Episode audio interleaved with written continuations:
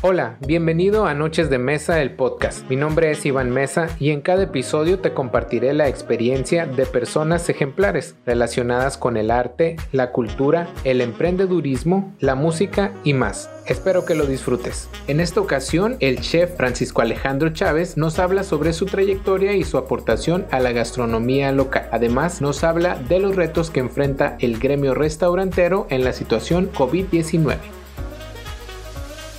Hola, ¿qué tal? Muy buenas noches, bienvenidos. Hoy martes, les cambiamos el día.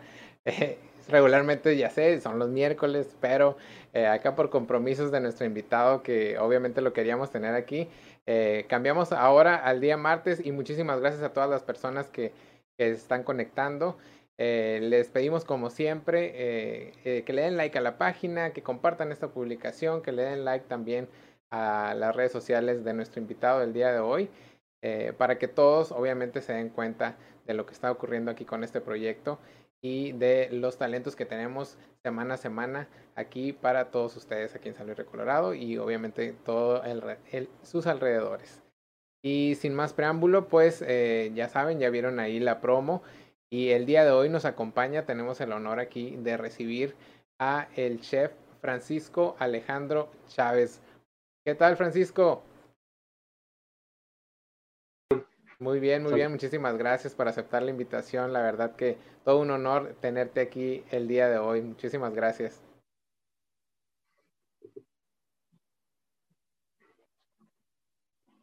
¿Sí me escuchas? Sí, sí te escucho. Ah, adelante, adelante. No, pues un gustazo igualmente. Esperamos pues, poderles algo. Perfecto. Antes de empezar, pues vamos a, a, pedirles a todas las personas igual si tienen algún comentario, si tienen algún saludo, pues los vamos a estar leyendo aquí en la transmisión. Eh, vamos saludando aquí a, Carla Yanet, que no se pierde nuestro programa, también a, Claudia, mi hermana, a Lisbeth Ruiz también, eh, que se están preguntando por qué en martes. Bueno, pues es que eh, nos tenemos que acomodar a todo y, y, y, a veces es que regularmente te platico, Francisco, los programas los estábamos haciendo como que vemos a ver en viernes, en jueves, de repente, y ya teníamos mucho tiempo que lo teníamos mucho en miércoles entonces, pues ya, ya varios aquí de, de, los, de los que se están conectando les parece raro, ¿no? Hacerlo en martes, pero no podíamos dejar eh, pasar la oportunidad de tenerte aquí con nosotros, eh, Francisco. Eh, también Nidia Chávez aquí ya se está conectando. Edith Díaz también manda saludos. Y pues muchísimas gracias a todos. Camila también ahí se está conectando. Muchísimas gracias a todos los que se están eh, sintonizando. Y pues eh, vamos a iniciar, Francisco, eh, un poquito con, con, tu trayectoria, con tus inicios.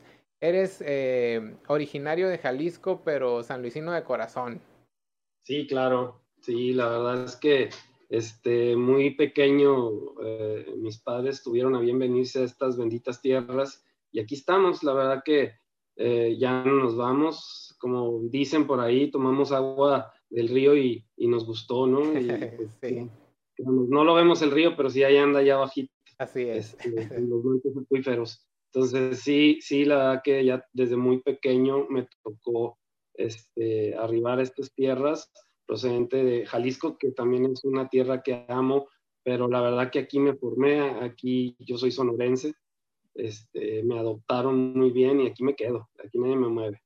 Perfecto, ¿no? Y pues la verdad que que, como bien dices, ¿no? Aquí la gente que, que llega ya se queda, ¿no? Se queda a vivir. Y, y tú, dentro de tu trayectoria, lo comentamos ahorita fuera de cámara, que pues aquí viviste siempre desde los cuatro años, te regresas, ¿no? Ya más grande a, a estudiar eh, una carrera eh, o ampliar tus conocimientos allá en Jalisco, ¿no? Ya en el arte eh, culinario. Sí, sí, la verdad es que este, soy administrador de empresas, eh, pero de alguna manera yo toda mi vida viví en un restaurante.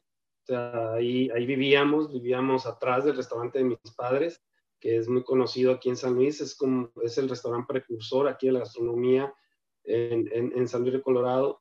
Y, y realmente eh, nosotros no teníamos patio de juegos. Eh, vivíamos atrás del restaurante y pues el patio de juegos era la cocina porque estaba primero, detrás de mi casa estaba la cocina de bases, este, donde se preparaban, hacían todas las preparaciones grandes, y luego ya estaba el restaurante con su comedor y su cocina de línea. Entonces, pues eh, imagínate, no tenía dónde jugar, entonces ahí toda la vida jugué. Entonces decidí, este, una vez que terminé la carrera, hice el intento de irme a estudiar a, este, a, algunas partes. Eh, no se daban los tiempos, era mucho el tiempo en aquel entonces. La carrera de gastronomía eh, empezaba a crecer, pero no había una oportunidad. Yo ya había dedicado cuatro años a la universidad este, y quería una, una carrera que no durara más de dos años. Encontré esa, esa, esa propuesta y me fui a Guadalajara a, sacarla adelante y tuve la oportunidad de recibir esta instrucción de chefs muy reconocidos allá en, en, en Jalisco, acá no tanto, este, de hacer mi servicio social en, en, un lugar muy que te deja mucha enseñanza porque es un lugar donde están los meros, meros, es el club de industriales, le llaman en Guadalajara. Entonces allá es por ahí es mucha industria, entonces ya se imaginarán los meros, meros dueños de los, de los, de las empresas, este, todas las ocurrencias que se les, que se les venían a la cabeza y que los, que el chef ejecutivo que nos daba la instrucción, Miguel, este, eh, nos invitaba a que le ayudáramos y pues eran ocurrencias de que teníamos que preparar una comida en una hora y córrele unos al mercado, otros acá, otros allá, mientras que diseñabas el platillo que, se le, que había probado en Singapur aquel amigo, ¿no? Y que obviamente lo teníamos que utilizar con ingredientes mexicanos.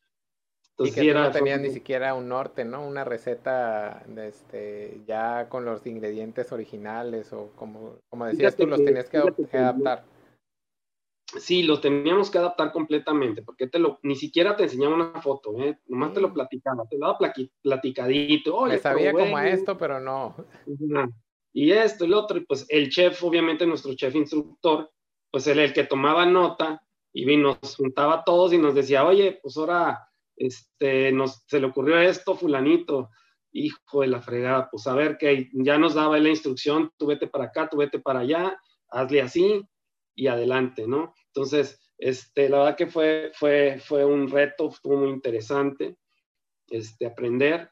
Yo ya tenía conocimientos, por supuesto, o sea, para esto el restaurante de mi familia en aquel entonces ya tenía cerca de treinta y tantos años, este, ya tenía un conocimiento empírico, o sea, ya sabía este, de qué se trataba pero sin duda nunca me voy a arrepentir porque recibí la instrucción, técnica y eso es lo más importante, que sepas qué es lo que estás haciendo, que sepas tratar los ingredientes, que sepas las técnicas de cocción, las técnicas de corte, todo el tipo, todo tipo es muy importante, que muchos, muchos muy buenos cocineros que no recibieron instrucción alguna, este, la verdad que la han aprendido en el camino, pero siempre ha habido detrás un chef instructor del, al que le aprendes, ¿no? es. No, pues tú ahora sí que caíste en, en, un muy buen lugar, ¿no? Para desarrollar este, que es todo un arte, ¿no? El arte de la cocina. Oye, entonces, eh, pues, como dices tú, vienes de familia eh, restaurantera, eh, pues ahora sí que todo el negocio. ¿De dónde heredas esta parte de la, del gusto por la comida? Híjole, pues la verdad es que de, mis padres de mis padres. Mi padre este, le gustaba cocinar, eh, hacía pocas cosas, pero era muy rico. Él, él, estuvo de cocinero en aquellos entonces, eh, eh, de los años que habrá sido 60 este, en, en, Estados Unidos, muy joven él. Este, y mi madre, que es la mejor cocinera tradicional que yo he conocido, este, la verdad que es la mujer eh, que le da un sazón increíble a las cosas y que además es una mujer que, que sin tener un conocimiento técnico, una instrucción, es la mujer más limpia y que sabe tratar los ingredientes y ella, por supuesto que le enseñó este, mi abuela, este, y pues eso ya viene de, de, generaciones. mis padres han sido una formación increíble para mí y han sido un ejemplo este, de perseverancia y por algo tienen el restaurante que tienen, ¿no? Así es, no, pues bien dices, ¿no? Tienes eh, las bases bien plantadas, ¿no? Y nada más fue cuestión de que lo desarrollaras, ¿no? Y, y tuvieras ese, eh, rumbo por, por la parte profesional, ¿no? Ya de, de un estudio y de una carrera. Oye, Francisco, y en este aspecto, pues ya, ya obviamente que te fuiste a estudiar para allá, ¿cómo es que regresas? ¿Decides tú, tú siempre tuviste el objetivo de regresar acá a San Luis o el destino te llevó para acá? ¿Tú nada más ibas a estudiar? Eh, ¿Ya tenías planteado el, el, regresar y hacer algo acá? Mira, yo siempre he sido una persona que me ha gustado emprender, o sea, y siempre he tenido, tuve negocios, este, y al principio, a pesar de tener un, venir y que el principal, uh, este, lugar donde, donde nosotros obteníamos recursos o donde nos manteníamos en un restaurante, yo me rehusaba porque era, es súper matadísimo, o sea, un restaurante, no te imaginas, ¿no?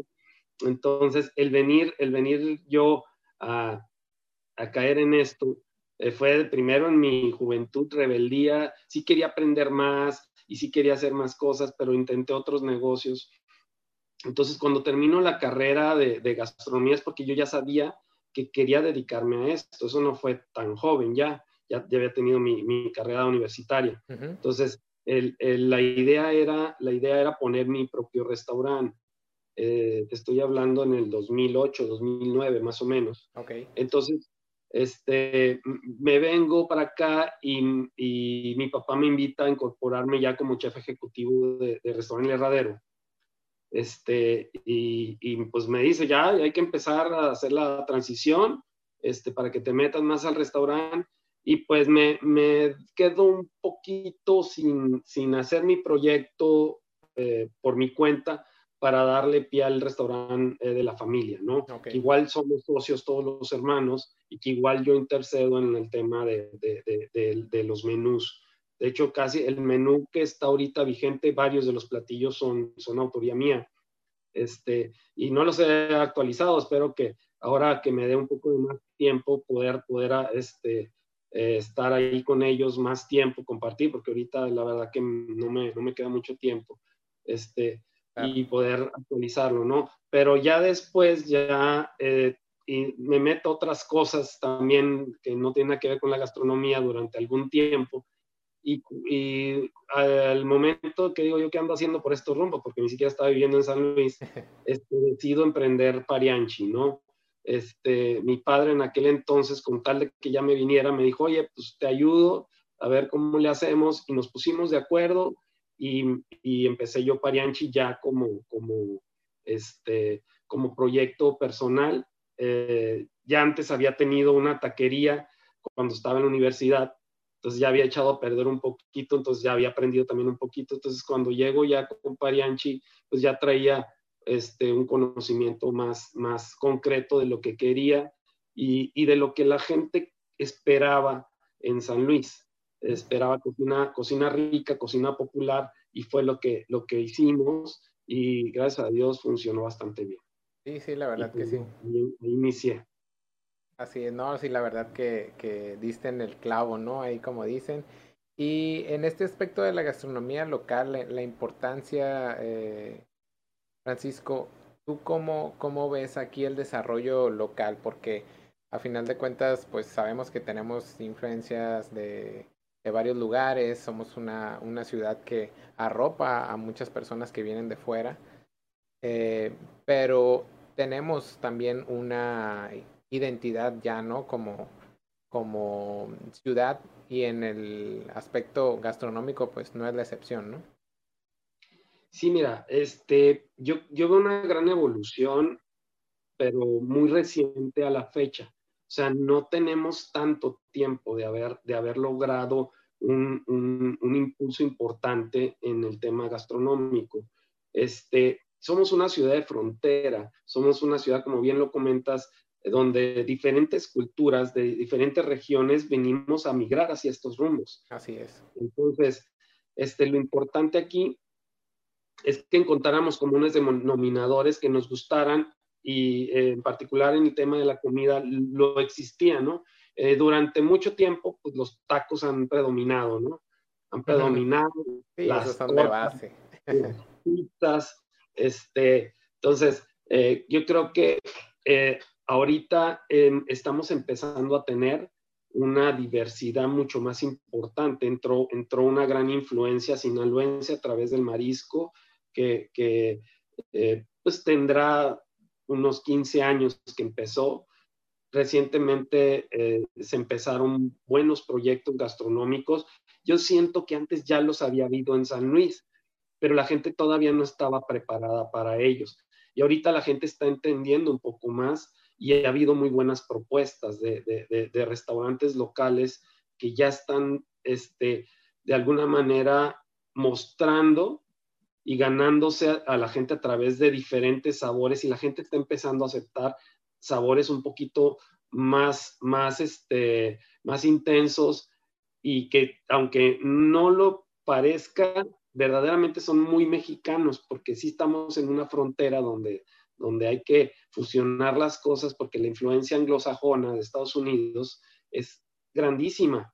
Entonces, aunque digamos que no, hay muchas cosas que nos gustan de Estados Unidos, las hamburguesas, las pizzas que predominan allá, y ahorita las estamos preparando aquí, o sea, y de manera diferente, de manera más mexicana, pero su origen ah, es, es obviamente distinto al de México. Pero ahorita yo veo que, que en México lo viví en, en nativo, empezamos a hacer una propuesta basada, inspirada en una región de Nayarit y empezó y le encantó a la gente.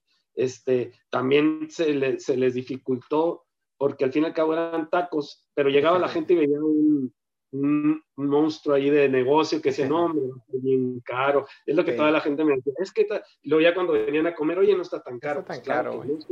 es como una mexicana, no tiene por qué estar cara. O sea, de parte, yo soy un, un, un, chef local, hombre, pues no, no, no pasa nada, o sea, le, echo muchas ganas nada más y voy a preparar todo. La ventaja de haber estudiado es esa, que, que sé tratar el ingrediente y que el ingrediente que voy a poner en la mesa de mis comensales va bien, va sano, no está maltratado, ha tenido un proceso limpio, entonces no vas a llegar. Entonces, gracias a Dios, nunca se me ha infectado un cliente, este, eh, ni, ni, le ha sucedido nada. ¿Por qué? Porque cuidamos los protocolos de higiene para tratarlo. Entonces, yo creo que eso es lo importante y eso es a lo que me gustaría que llegara la gastronomía aquí en San Luis, que todos tratáramos al ingrediente como debe de ser para que nadie le haga daño y que podamos ser muy reconocidos, que eso ya está sucediendo en Tijuana, en Ensenada, este, en Mexicali también. Yo creo que Mexicali nosotros vamos a la par, pero Mexicali sí le ha pegado un avance importante, en el tema Tenemos aquí un, un, llámese platillo, algún ingrediente, algo eh, que sea, que, nos identifique como región. Aquí, aquí en San Luis, fíjate que eh, yo creo que el taco ha sido el que ha predominado tenemos todos nuestra taquería favorita o la taquería de años, ha sido como todo. Y dirás, qué fácil, ¿verdad? Pero, por ejemplo, si yo te hablara de, de, la gallina pinta, que es un platillo muy sonorense, este, y, que, y que en San Luis poca gente lo prueba, porque fue, fue parte de mi menú en Parianchi. Entonces decía yo, puta, pues nadie lo sabe hacer, o sea, y, yo lo estoy haciendo, está bien rico y no viene la gente a comerlo. Entonces, y, y, sí, sin embargo, por ejemplo, la carne en su jugo en Parianchi fue un éxito. Entonces, decía yo, y la gallina pinta pues es de Sonora, pues debe de funcionar. Debería de ser mejor que la, que la carne en su jugo. Entonces, te, te, diría que San Luis se compone de diferentes, de diferentes platillos gancho, o sea, la pizza ha sido algo increíble que todos la, todos la tienen. Este, yo todavía no la tenía, ya va a haber, ya voy a tener un concepto con, con, pizza también, pero, pero sí la idea, la idea es hacer algo distinto, o sea, diferenciarse de lo que los demás están haciendo, porque los demás ya tienen su mercado y, y la gente que les gusta el estilo de la cocina que tienen. Entonces, si vas a hacer algo, yo siempre he dicho, hay que hacerlo distinto, hay que hacerlo diferente. Entonces, y eso es lo que hago siempre en, en mis, en mis este, propuestas y la, la, intención que tengo aquí es que sí existe un platillo, hombre, que nos reconozca. Ahorita tenemos el dátil y, y, y este, este gobierno municipal, le agradezco profundamente que le esté dando esa proyección, ese, ese ingrediente tan importante, porque realmente si la gente se pusiera a investigar, sí somos la capital del dátil. En, en, en, San Luis se está produciendo el mejor dátil. Entonces, aunque puede ser un dulce, pues pudiéramos hacer muchas cosas con dátil. Este, la verdad que ahí luego ya, este, a, a, todos los que se conecten al paso luego, este, hacer unas coyotitas con, con, con este, con de, rellenas de dátil, putas, delicioso, delicioso. Ay, qué rico las coyotitas. No, pues la verdad que sí tienes toda la razón en este aspecto del ingrediente. ¿Tienes algún eh, platillo o estás creando algún platillo eh, a base de dátil? ¿Alguna vez has hecho algo así? Sí, fíjate que la última vez tuve la oportunidad de recibir una invitación aquí al Tierra Sonora, de un muy buen evento, y, me aventé unos tamales de dátil buenísimos y unas coyotas también de, de rellenas de dátil, por eso te lo platicaba, porque ya lo hice. Entonces, este, y también me aventé un mole de dátil que no tenía Mauser. ¿En serio?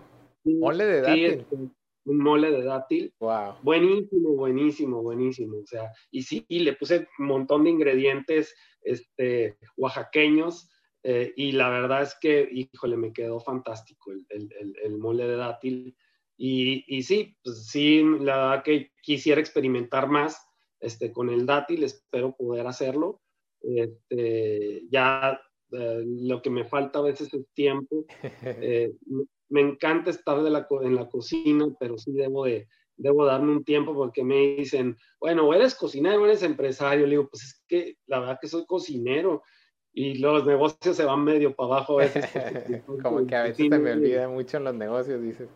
Sí, la verdad que me fascina lo que hago. No, no, no, no te podría dejar de, de, platicar cosas que, que, hago y es una herencia que, como te digo, me puse rebelde de joven, pero ahorita este, me fascina, creo que estoy en mi elemento y, eso es lo importante de, de, uno emprender algo que le gusta. Sí. Así es, y se ve, se ve que te, que te gusta, o sea, lo demuestras y, y se ve toda, todo lo que me estás hablando, o sea, se ve, te ves muy sincero, ¿no? Con, con todo tu proyecto. Y pues muchísimas felicidades, Francisco. Antes de continuar, mira, vamos a, a, mandar aquí unos saluditos a las personas que se están conectando, que ya son muchas y, y no quiero que, que los vayamos a dejar pasar. Gerardo Márquez, Beca Chávez también está en línea. Miriam Cha, eh, Verónica Vianey también está mandando saludos. Claudita Sánchez, Lupita Chávez, eh, Maru Ruiz, ah, mira mi maestra de la universidad también está.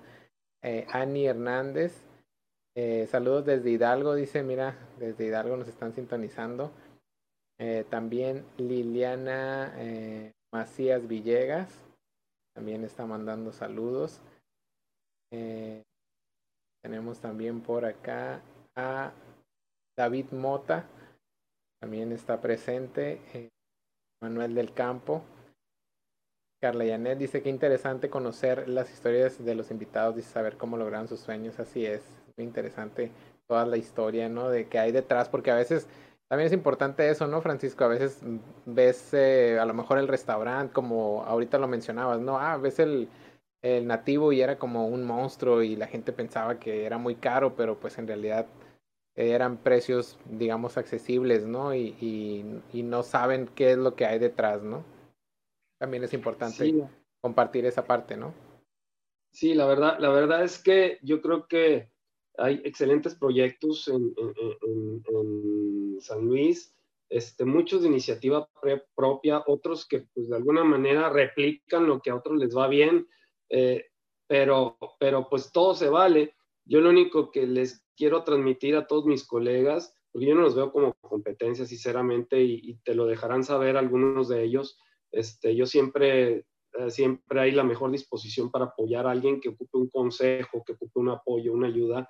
Este, yo sí los invito a que, a que sigan haciendo las cosas mejor, que lo sigan haciendo bien, porque eso nos beneficia a todos, porque nos convertimos en un municipio este, donde la gente dice de fuera que aquí se come bien y vienen. Yo lo viví porque tengo gente de Mexicali, tengo clientes de Mexicali que vienen solamente, hacen su viaje los domingos o los sábados y que vienen a comer a mis restaurantes. Entonces, eso es bien importante que logremos que, entre todos demos una mejor, una mejor este, propuesta gastronómica y eso ayuda mucho al municipio. Entonces, cuando alguien se pasa de lanza, no cuida, hace que se enferme a alguien y que allá van y dicen en Estados Unidos, oh, pues, ¿qué, pasó? ¿Por qué te, cayó esa infección? Es que comienza en Luis. Entonces, no, la gente no averigua en dónde para no ir, sino que... Es todo San Luis, pues. Sí, nos pega a todos. Entonces, eso es bien importante.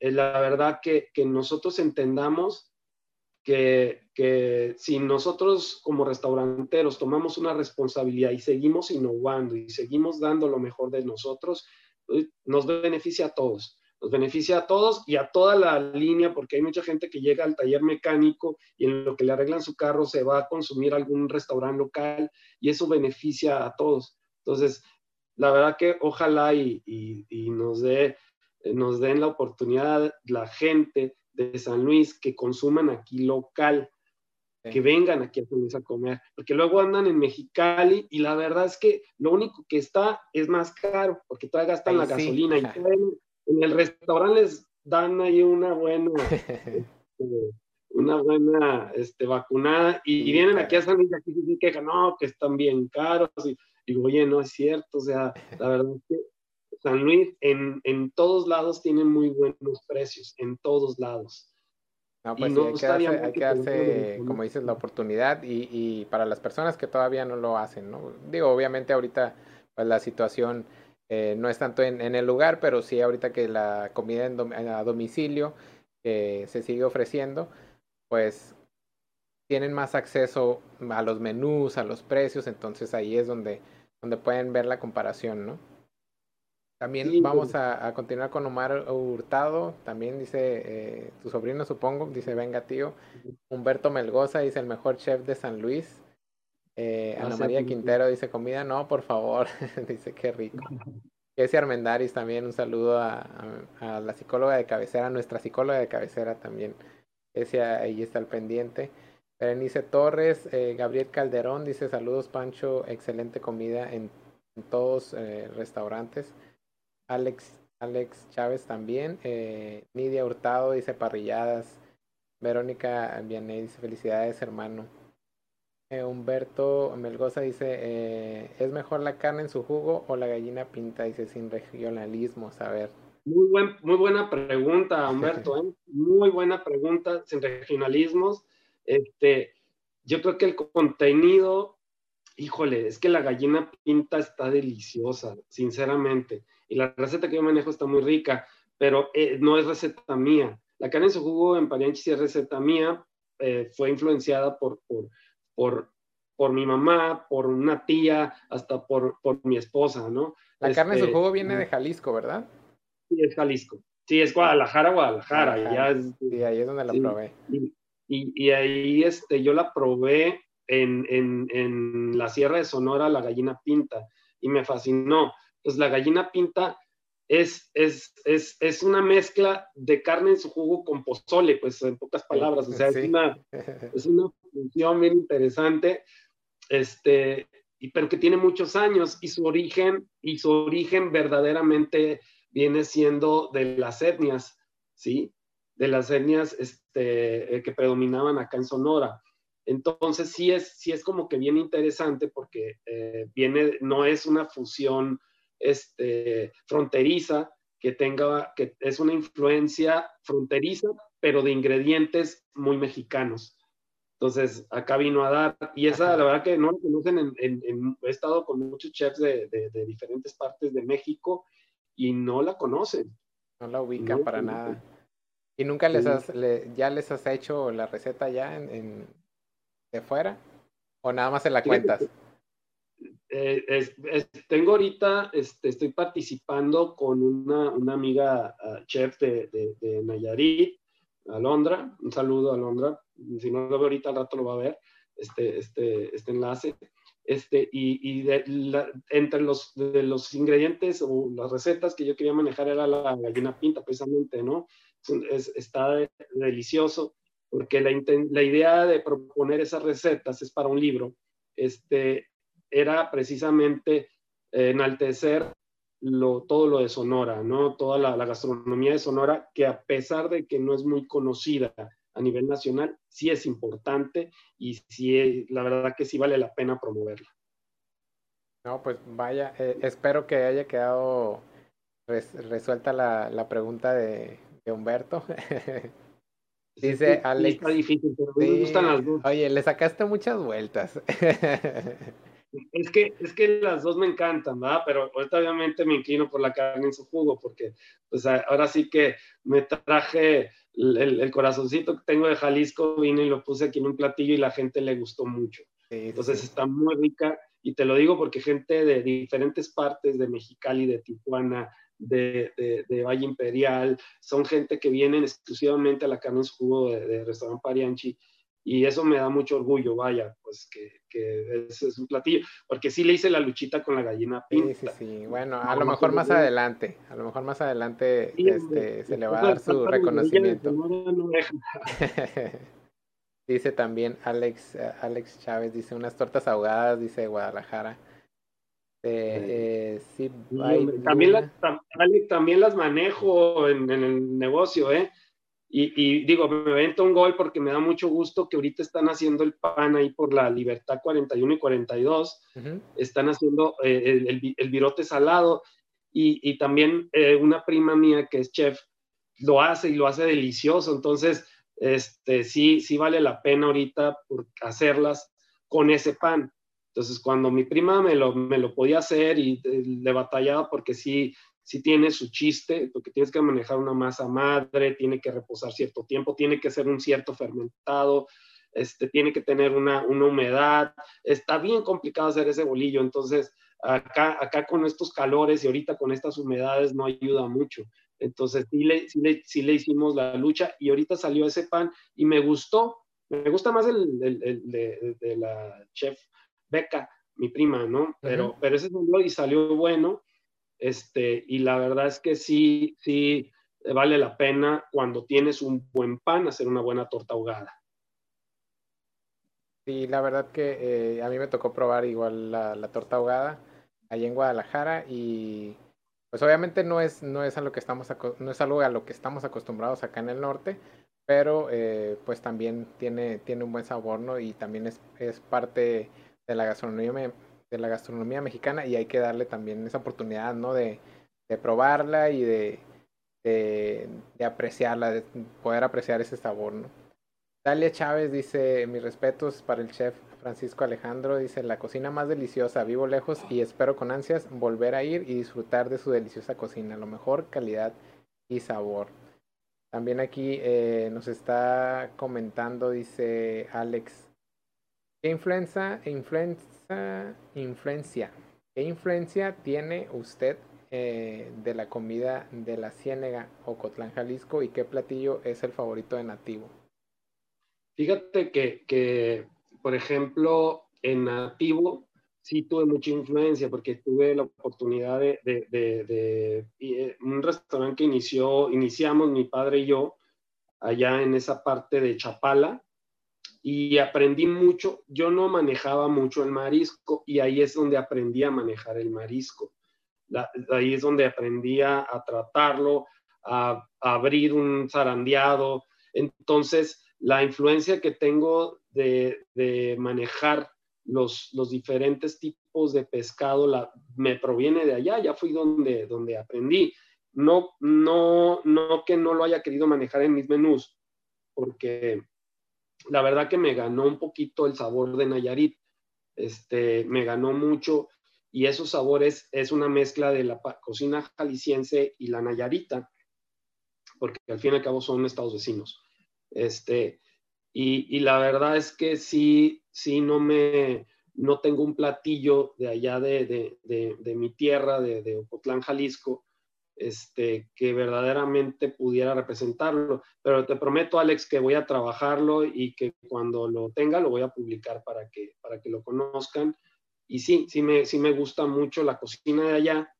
Este, el otro día me, me, me aventé unos taquitos este, allá estilo, estilo de, le, llaman bistec, unos taquitos de bistec ahí en la casa de mis papás. Ah, sí. Este, muy, muy ricos, e influenciado con eso, pero no lo he manejado aquí en mis restaurantes. Muy bien, bueno, pues ahí estaremos pendientes, Francisco, de las, de las novedades que, que, vayas a hacer con estos platillos. Eh, Yunuen dice también, eh, tal cual, eh, dice, chingón mi compadre. Mariana Juárez dice, súper rico parianchi, excelente servicio. Eh, Carla Gámez, mira, también está aquí mi maestra de mercadotecnia, dice, mi voto es para la gallina pinta. Saludos. Hoy día Francisco Chávez es un gran referente de la gastronomía. Es la gallina pinta nomás, o sea, aquí influenciado por ti, pero lo voy a hacer, lo voy a publicar más que se porque al fin y al cabo es negocio. sí, me queda muy la gallina pinta. Y la verdad que hasta ahorita, digo yo, hombre, lo hubiera hecho la gallina pinta y, y la hubiera publicado, aunque sea en un día en particular este, pero sí le hice la luchita, yo se los digo. sí, sí, sí, más vale, sí, sí, sí, hay que aclarar eso. Así que si la vuelves a sacar, hay que darle el respaldo a todas las personas que están diciendo.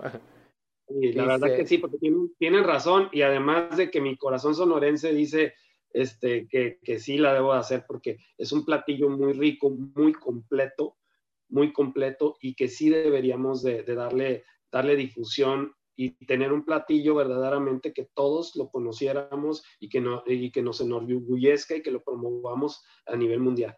Claro que sí.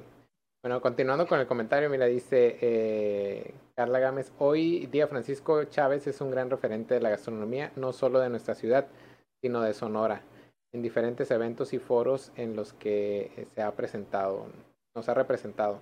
Felicidades y que sigan los éxitos. Bueno, pues muchísimas gracias y sí es cierto, eh, Francisco, eh, tuve oportunidad de ahí de ver algunas fotografías y nos pudieras contar uh, un poquito sobre estos eventos a los que has participado aquí en Sonora. Me contabas de uno, ¿no? En especial. Sí, la verdad, la verdad aquí, aquí la Fundación Ganfer organiza el mejor evento, yo creo que hay eh, uno de los mejores eventos a nivel nacional. Nosotros en ese evento se le compite a grandes eventos, es el, el Festival del Chef Sonora es un gran evento que la verdad que lo organizan y, lo, mejor de ese evento es que en la última edición fueron más de 10 mil personas en un solo día. Este, y, ese evento tiene un fondo social este, bien interesante porque vienen chefs de diferentes partes del mundo y, y, de diferentes partes de México. Y además de que somos tratados de la mejor manera, este, también es bien importante que no solamente llegamos al evento, al día del evento, sino que se hace una agenda de, días antes y, en esos eventos, en esos ah, pequeños eventos que se hacen, se ayuda a, cocineras tradicionales, les enseñan técnica tanto de, gastronomía como de repostería, panadería, o sea, se les enseña a las personas que, tienen ya un negocio de, de alimentos cómo mejoren, cómo cuiden este, la proteína, cómo la traten, cuáles técnicas les puedo utilizar. Inclusive me ha tocado a mí este, capacitar en el manejo de una pequeña fonda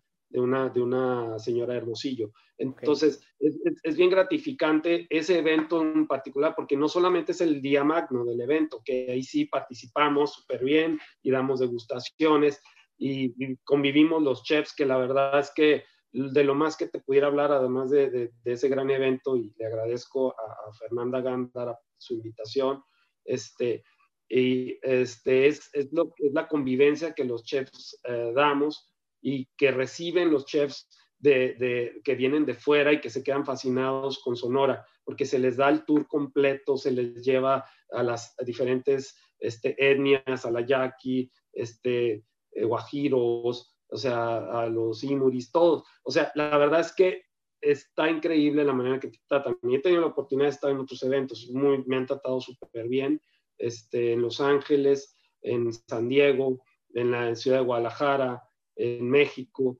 este, y la verdad que está muy padre cuando tú vas y promueves lo que tienes en Sonora este, lo que tú has aprendido y aprenderle sobre todo a chefs con otras influencias, que la verdad que, eso me ayuda mucho a mí a crecer, este, porque la verdad que entre los chefs, este, yo creo que se preocupan aquí por una, una receta más, eh, no pasársela a lo que los chefs verdaderamente que, patrocinan eh, restaurantes o que hacen los menús de restaurantes bien importantes, eh, te comparten todo, o sea, no les importa. Digo, ese también fue la experiencia que tuve en la maestría, en la maestría de cocinas de México que hice en Culinary Art School, que la verdad que aprendí de, de, de, las cocinas de casi todo México y me encantaría seguir eh, este, investigando porque eso es lo, es lo, que te deja cuando haces una maestría, seguir investigando, seguir aprendiendo. Entonces sí, la verdad que los eventos que, que me ha tocado participar han sido increíbles y yo le agradezco a todos los que me han invitado a algún evento. La verdad que a veces son un montón y no me acuerdo de todos, pero no quiero, no quiero dejar a nadie sentido. Mencioné unos poquitos, pero sí son, sí son varios eventos y a todos los organizadores, a mi amigo Vicente Ortiz, a Blanca Arroyo, o sea, ellos han sido grandes, grandes maestros para mí, me han enseñado muchísimo y hemos logrado una gran amistad debido a la gastronomía, ¿no?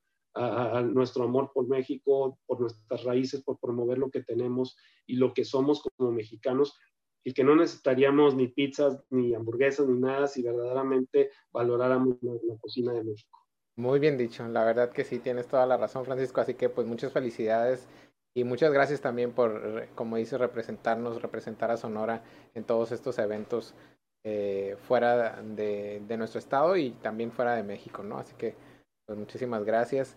Eh, vamos a, aquí nos están hablando acá de, nos están antojando de, de comida, mira, dice, eh, la lengua en su jugo, dice también, dice que, que hace el chef.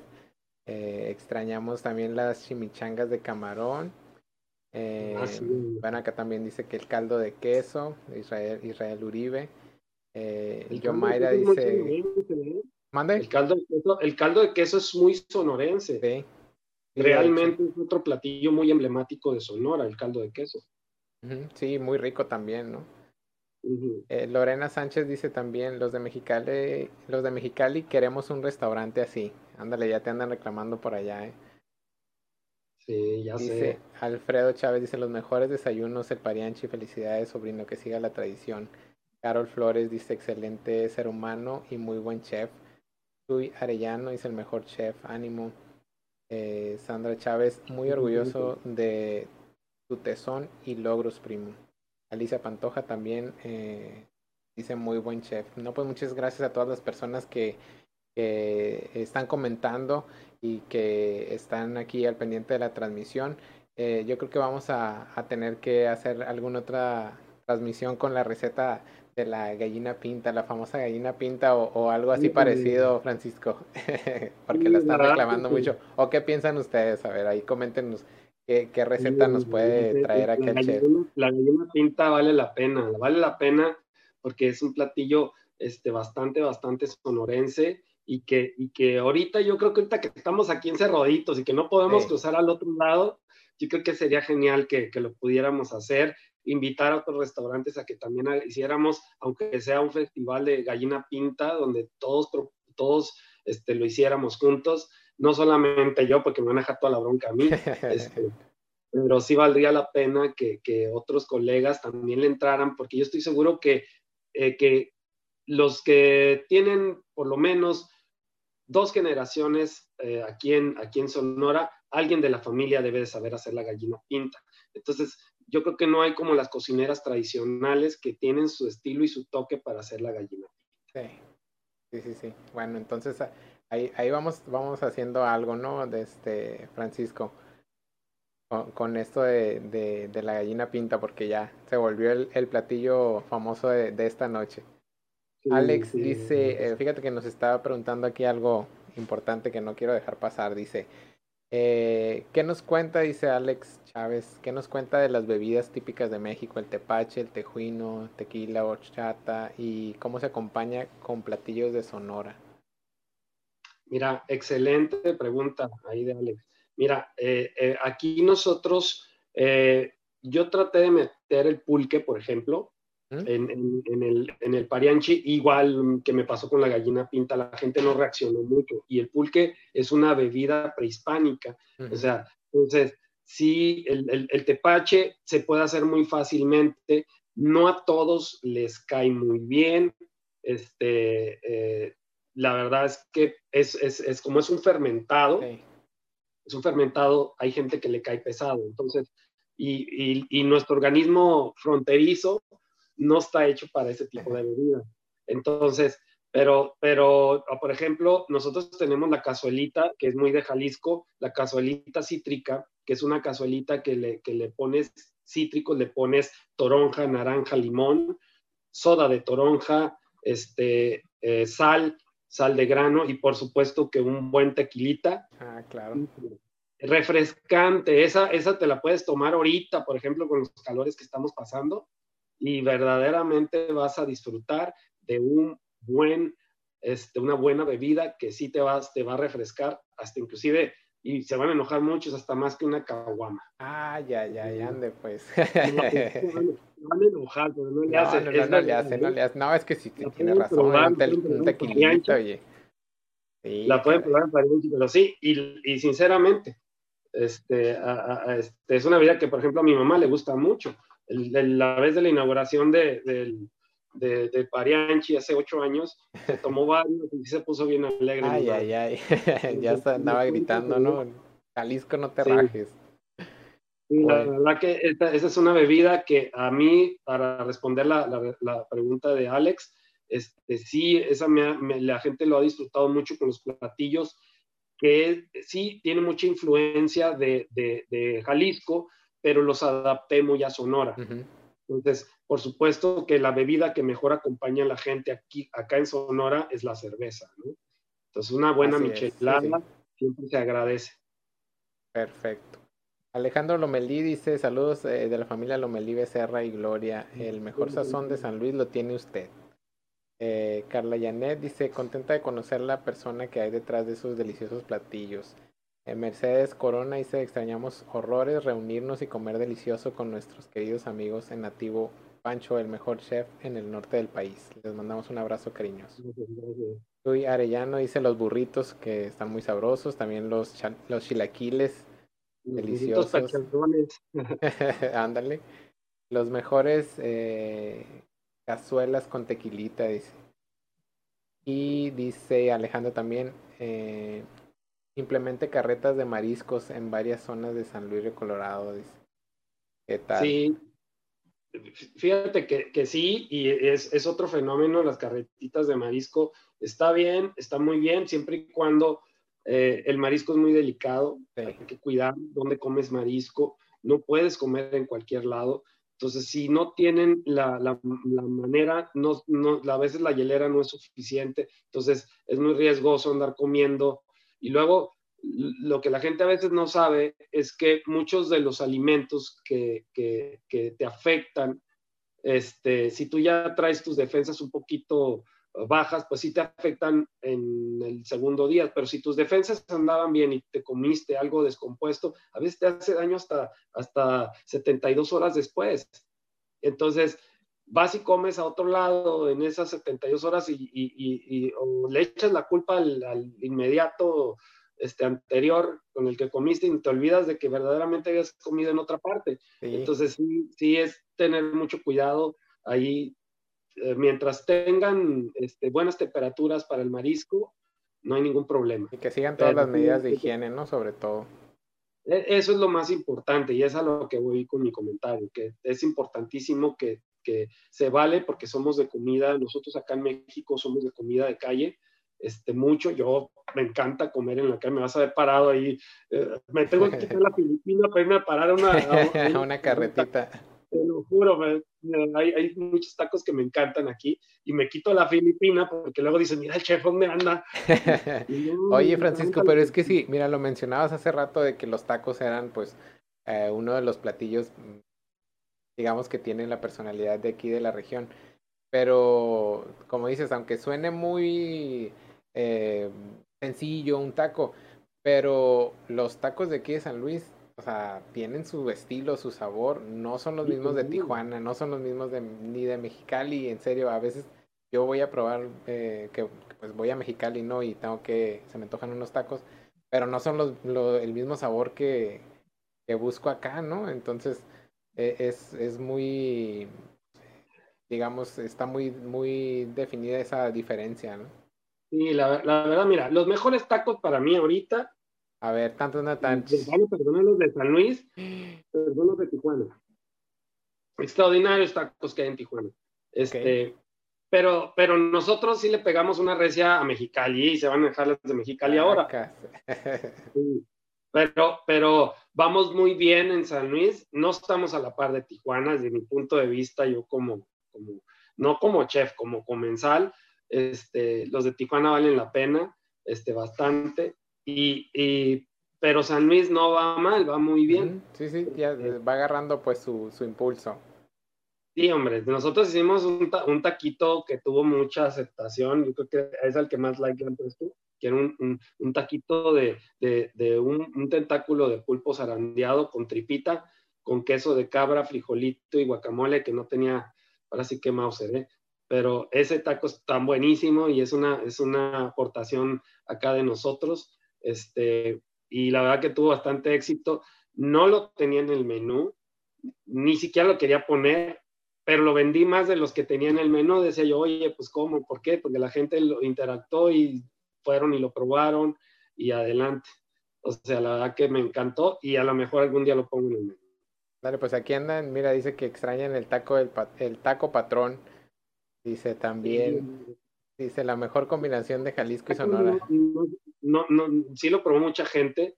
Era un taquito que venía, venía completamente literal, un tuétano entero este, una arrechera, término tres cuartos, jugosísima, con su aguacatito, con su cebollita asada, y luego ya lo bañabas con el tuétano y ya te lo comías, y la verdad que en, en, maíz azul, en tortilla de maíz azul, o sea, te lo daba en una, en una platón ya caliente, entonces el taco nunca se te enfriaba, mm. te lo comías a la temperatura que te lo debías de comer, que eso es importantísimo en un taco, cuando te comas un taco, eh, dos cosas tienen que haber.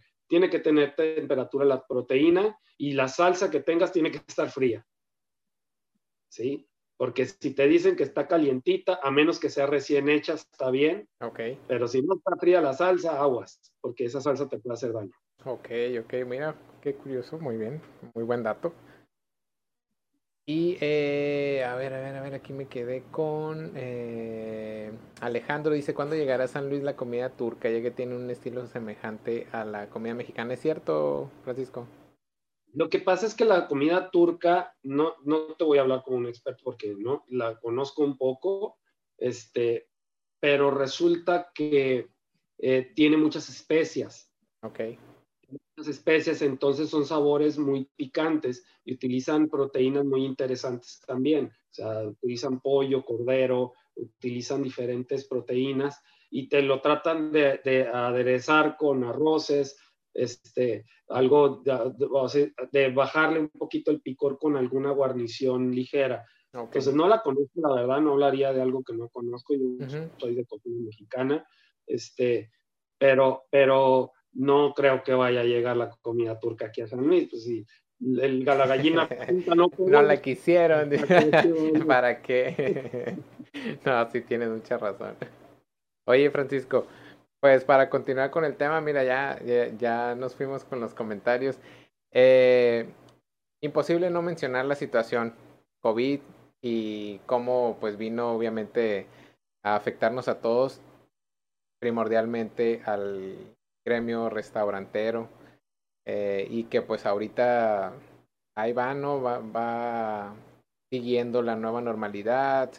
tú tuviste que adaptar eh, tuviste que darle un receso a Nativo también. Eh, quisiera que nos hablaras ahí un poquito sobre esta situación y, en qué andas ahorita, cómo, cómo vas a, a ¿qué, qué, planes, ¿no? ¿Qué planes tienes ahora con esta nueva adaptación, nueva normalidad, ¿no? Sí, mira, la verdad es que todos vivimos algo nuevo, nadie nos lo esperábamos. Yo creo que yo cuando, cuando mi personal se empezó a inquietar por la, por la situación, cuando todavía no se, no se, no había demasiada información, estaba, estábamos todos, pues no sabíamos qué, qué, iba a suceder. Cuando yo hablé con ellos, yo pensé que esto era algo también de 15 días, recordaba en la época del 2009 con el H1N1. Entonces dije, bueno, esto va a ser, no pasa de un mes. Nadie esperamos que fuera a durar cuatro meses. Nos afectó enormemente. Este, eh, nos tuvimos que adaptar a las circunstancias. Eh, obviamente, toda la gente que se quedó sin empleo, ven, ven la comida como el primer, la primera oportunidad para vender unos tamalitos, vender algo, este, y, quieras que no, eso también se vuelve competencia, aunque se vale, lo digo, se vale que lo hagan, porque tenían que salir adelante de alguna manera. Entonces, yo me adapté, hice como pude, la verdad que le agradezco mucho a la gente que se la rifó con nosotros, que nos dio la oportunidad. Sí, las ventas bajaron un 90%, sí, realmente no sé cómo le hice, no sé, no me pregunten. Este, ninguno de los restaurantes de, nosotros, de la familia, en nativo, de volada se notó. Habíamos tenido un mes en febrero buenísimo, buenísimo, después de, de varios meses donde estábamos ahí, que subía, que bajaba este, buenísimo ese mes y pues no nos quedó de otra más que, más que cerrar, ¿no? Se, se, habló con la gente, los traté de, de, incorporar, otros decidieron guardarse por la situación. hicimos la lucha, la verdad es que y mantuvimos como pudimos al personal. Les agradezco a todo mi equipo de trabajo que entendieron la situación porque la vieron y, y que, y que hasta el día de hoy nadie se puso, dijeron, vamos a salir adelante, vamos a lucharle primero esto y por lo menos se está viendo un pequeño ingreso. Sí les bajó a todos, en consecuencia, pues uno, los restauranteros vivimos al día, siempre andamos al día. O sea, siempre tenemos gastos por delante, siempre tenemos, nos movemos con créditos, nos movemos con todo. Entonces sí fue bien difícil, pero pues había que ser creativos y había que, que, que, que solidarizarse y fue lo que hicimos nosotros. Y, cuando sacábamos algún platillo en especial, sacamos los, de repente un día dije, ¿sabes qué? Pues vamos a hacer panecillos de los de desayuno para venderlos. Hombre, le agradezco tanto a la gente porque ese día saqué la nómina gracias a, los, a vender los panecitos de canela del Parianchi. Ese día logré, completé la nómina y dije yo, mira, qué padre que la gente respondió. Y fue una simple publicación la que hice y vendimos montón de panes. Al siguiente día tuvimos que hacer otra, otra, otras, otro puño de panes porque la gente, oye, no me quedé, ya no alcancé, se acabó todo. Entonces, la verdad que bien agradecidos. Fueron, fueron experiencias que vivimos. Entonces, esas experiencias también te ayudan a reflexionar y a entender qué es lo que no estabas haciendo tan bien.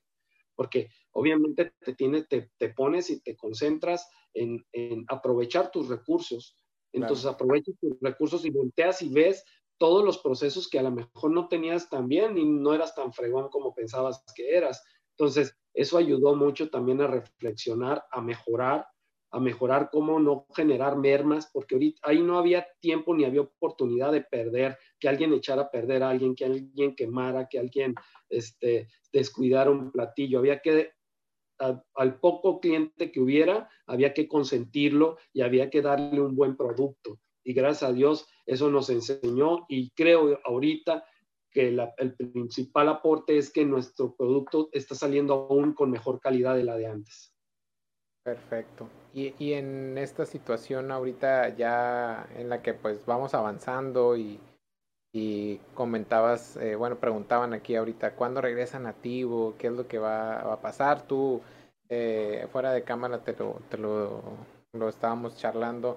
Eh, que nunca dejaste Parianchi, incluso ya ahorita ya hay cierta capacidad, ¿no? Para que puedan, eh, pueda estar abierto al público, eh, pero nativo pues sí de plano, ¿no? Mira, nativo, nativo, el costo operativo de nativo, obviamente viéndolo era mucho mayor, ¿no? al, al, bajarse las ventas y si en Parianchi teníamos una gran pérdida, pues el nativo por supuesto que iba a ser, entonces era insostenible, tenía que tomar decisiones. Este, me, me, dolió en el corazón tenerlo que cerrar. La verdad que te puedo decir que hasta lloré ese día allí yo solito, porque fue una decisión muy difícil, pero, pero era necesaria para poder salir adelante y poder no, no caer tan, tan atrás que no te pudieras levantar. Entonces, sí, desde luego que van a haber cosas nuevas en nativo. Pronto van a haber un nuevo proyecto que estoy trabajando este, y en su momento en nativo va a volver no sé si como nativo o vuelva como, como de otra manera, pero les prometo que va a haber platillos este, de los que ustedes recuerdan y de los que tuve la oportunidad de prepararles y que van a estar deliciosos también y que vamos a tener el, mismo cuidado de, manejarlo. Sí, ese, sí, sí, les, sí les comparto eso. Este, creo que debo dejar la sorpresa ahí este, para, para, corto tiempo, es en corto tiempo, no, no, nos vamos a tardar tanto, pero sí, sí les digo, eh, todavía estoy en la reflexión, ya tengo una, un menú propuesta, se va a iniciar un nuevo proyecto en corto que se va a trabajar en nativo, pero nativo todavía no va a abrir al público hasta que esto eh, consolide. Sí ha mejorado, les comparto yo que gracias a la, a la gente hemos mejorado mucho Estamos al 50% ahorita en el caso de Parianchi, al 50% de, de, capacidad, porque así marca el protocolo, pero este, sí lo haremos de manera, de manera distinta y, lo trabajaremos este, diferente cuando, cuando abramos nativo otra vez. Pero sí van a haber cambios. Acuérdense, la gente que me conoce, no solamente el proyecto era nativo, nativo es un proyecto integral que viene con un hotel, el hotel ya está listo, tampoco no han sido los tiempos para poderlo abrir, porque, porque sí, ahí estoy de socio con, con mi familia, con mis hermanos, estamos todos involucrados en este, en este proyecto, este, en honor a mi padre, este, lo vamos a sacar adelante y pues Nativo también va a tener que dar su aporte eh, eh, de diferente manera, como un restaurante eh, ya con desayunos también, con comida y con cena. Entonces, van a ver algo diferente. Este, lo, ya tengo la gran parte del menú. Les voy a estar publicando ahí los, los, los, los detalles, pequeñas sorpresillas ahí. Para que vayan viendo por dónde viene. Sí. traigo una visión de una, de una cocina muy mexicana, este, pero también reconociendo lo que a la gente le gusta, vaya. Lo que a la gente le gusta, tienes que darle gusto a la gente. Nativo fue una gran experiencia gastronómica para mí no me voy a despedir de ella, vamos a continuar, pero tengo que reconocer que la gente, eh, no sé si se impresionó, ya cuando me iban a comer se volvían clientes, pero realmente sí le batallé un poco.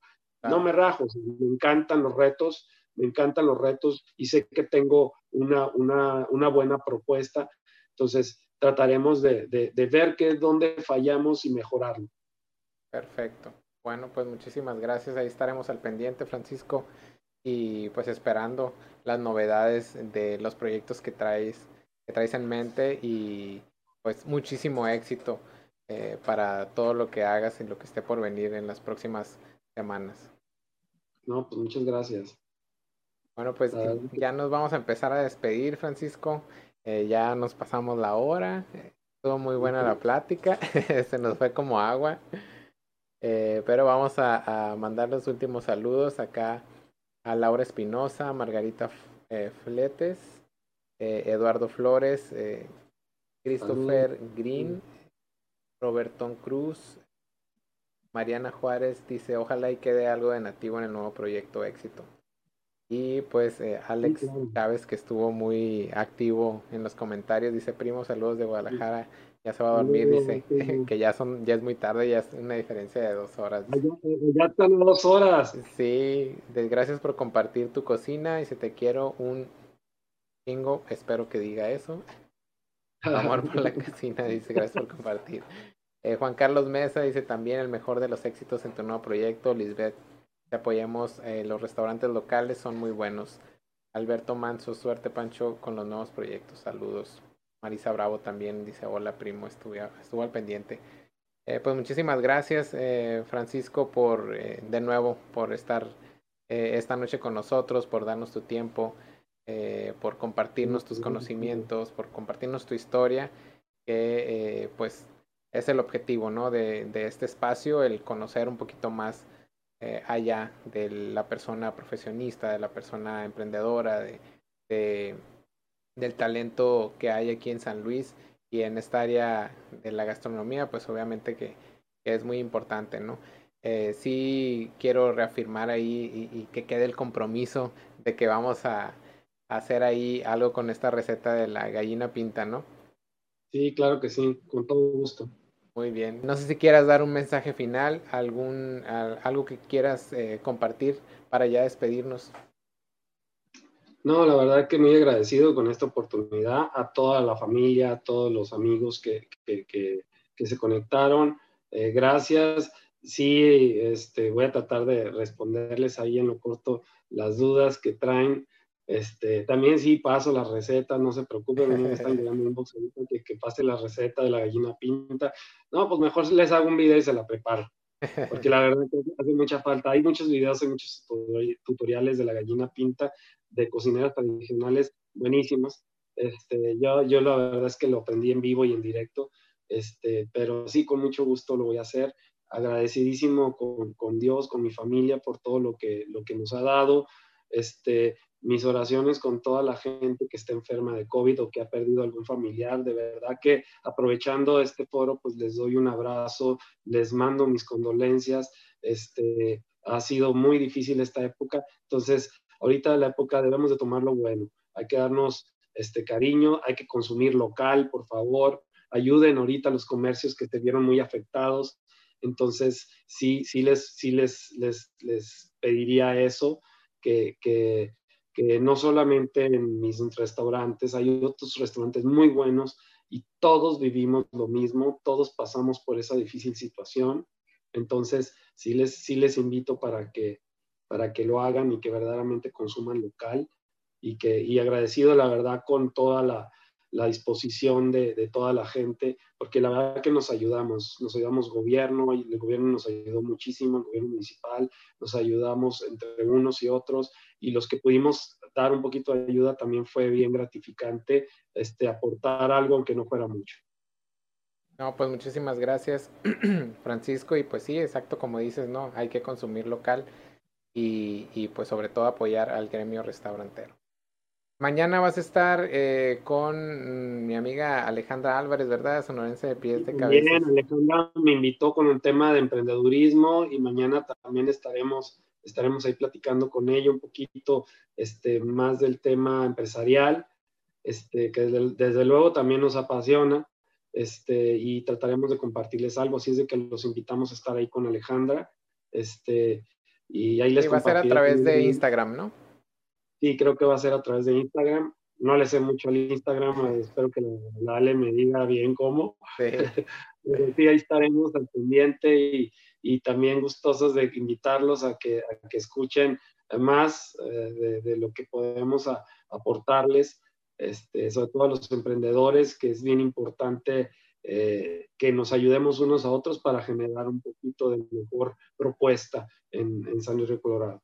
Así es. Bueno, pues muchísimas gracias a todos chicos. Que tengan una muy bonita noche. Nos vemos para el próximo miércoles a las 8 de la noche. Y eh, pues gracias, gracias por sus likes, gracias. Este encargo igual de darle like a la página, compartir esta publicación y pues que nos sigan apoyando. Eh, gracias, mi nombre es Iván Mesa. Eh, gracias a Francisco, el chef Chávez. Y pues esto es todo por hoy. Muy buenas noches. Nos vemos a la próxima. Si te gustó el episodio, compártelo y dale seguir al podcast. También nos puedes encontrar en YouTube como Noches de Mesa, al igual que en Facebook, en donde cada semana hacemos una transmisión en vivo con un nuevo invitado. Yo soy Iván Mesa y te deseo siempre lo mejor.